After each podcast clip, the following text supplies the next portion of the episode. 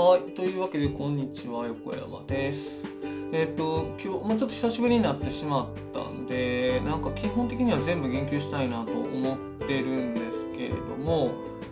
えっ、ー、と、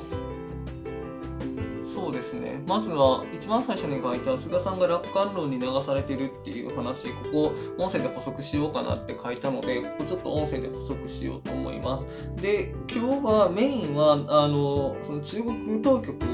が、あの、規制を厳しくしてるよっていうところ。をちょっと話したいなというふうに思ってます。で、まず菅さんがこの楽観論に流されているっていう話なんですけれども、あの、まあ、菅さんといえば人事で強権を振るってきて、まあ、その自分の思い通りに動く人は厚遇し、で、えっ、ー、と、思い通りに動かない人は冷遇してきた人。なので、まあ、当然ながらその周りにいてる官僚さんだったりとかで、まあえーと、首相秘書官とかもそうですけれども多分菅さんに耳心地のいいことをしか持ってこないと思うんですよね。まあ、なので本人はその上がってくる情報をかなり冷静に判断してると思ってるつもりかもしれないんですけれどもあのそこに集まる情報っていうところでかなりふるいにかけられてるんじゃないかなっていうふうに思うんですね。だからあの今回のこうリバウンドしてるとかあのこの緊急事態宣言を出さざるを得なくなった状況っていうのはもしかしたら菅さんにとっては結構寝耳に水というか、うん、なんか予想外かなり想定外でびっくりしているみたいなところはもしかしたらあるのかもしれないなっていうのを思ったのでちょっとそれだけ共有させてもらいました。で、まあ、あの専門家さんの意見とかはあまり聞かないとかであのその自分がこうだと思ったことはこうかなりやり進めたいとか、まあ、そういうところは昔からあるので、まあ、それはあの学術会議の問題からそういうところあるなっていうのは思ってたんですけれども、まあ、それがかなり顕在化してでちょっと悪影響を及ぼしてるなっていう気がしています。はい、まずはその菅さんの楽観論についてですね。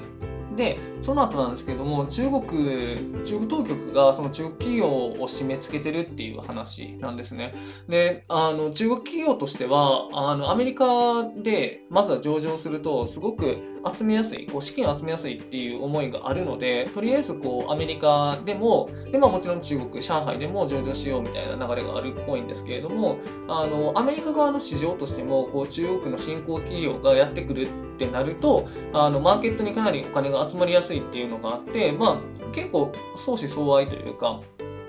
お互いにとっていい関係だったらしいんですね。でけどそれがあのそのアメリカの影響力が強くなることを嫌った、まあ、その中国政府が、まあ、そこに対するこう締め付けを厳しくしていってるっていうのが、まあ、現状なんですけれどもあの、まあ、大体文章で書いた通りなんですけれどもこれかなり嫌がる若手起業家とか出てくるんじゃないかなっていうふうにちょっと懸念してるんですね。まあ、それを今リアルで見てるこう大学生の子たちとかはあのアメリカへの留学とかこう考えてでも向こうであの授業を起こそうみたいな流れができかねないなと思っててまあこれ全然なんかエビデンスがあるわけじゃなくて感覚ベースで話してるんですけれども、まあ、自分が仮にその超優秀な中国人だったとしてで、まあ、中国国内で学んでたとしたらあの中国当局による締め付けで、まあ、頭打ちが決まるというか、まあ、あの中国政府の胸先三寸で自分たちの事業のこう拡大縮小っていうのが決まってしまうってなったら、まあ、すごい嫌だろうなって思うんですよね。そしたら、まあなんかその言語は違うし文化も違うけれども、かなり自由にやらせてもらうっていうのが確定しているアメリカに行ってそっちでやった方が、あの自由にのびのびとできるなっていうのはあると思うので、まあそこでこう中国を出ていく若手の有能な人たちっていうのがもしかしたら多くなるんじゃないかなってなんとなくなんですけど思ってるんですね。で仮にこのなんとなくの感覚が正しいとしたら、まあ、中国の国力の背景にはその中国国内の人口の多さで、まあ、そこの購買力の高さっていうのがあるんですけれども、まあ、そこの人口が減っていく可能性があるっていうのは、ま、以前お伝えした話。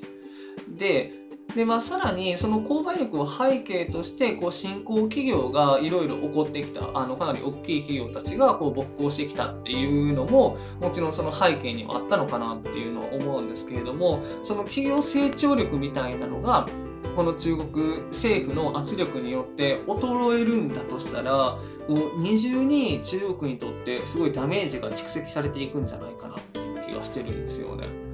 まあ実際どうなるか分かんないですし、まあ全然それでも国内で国内マーケットだったりとか、まあ、あとはその東南アジアの方とかはあの全然その中国とは関係性深いので、まあ、そっちにマーケットを広げていくっていう可能性はかなりあるとは思うので全然その中国企業にとっても、まあ、その中国国内のあの、まあ、優秀な人たちにとっても実は痛くも痒くもないのかもしれないけれどもそういう可能性もあるなと思って、まあ、ちょっとうん別に心配してるわけではないですけれどもこの方向性で本当に合ってるのかなで後々大きな影響をマイナスのですねマイナスの影響を与えてこないかなってっていうのを思ったので、まあ、ちょっと考えの共有みたいな感じで今日はお話しさせてもらいました。うん、なんかこの前ねブルームバーグにもなんかその上場を諦めたみたいな感じで書いてあったんであリアルにそうやって影響してるんやなっていうのが分かったんですよね。まあ、ちょっと気になるところだなと思ったので、まあ、今日のニュースとして音声として共有させていただきました。ご参考になれば幸いです。ではでは。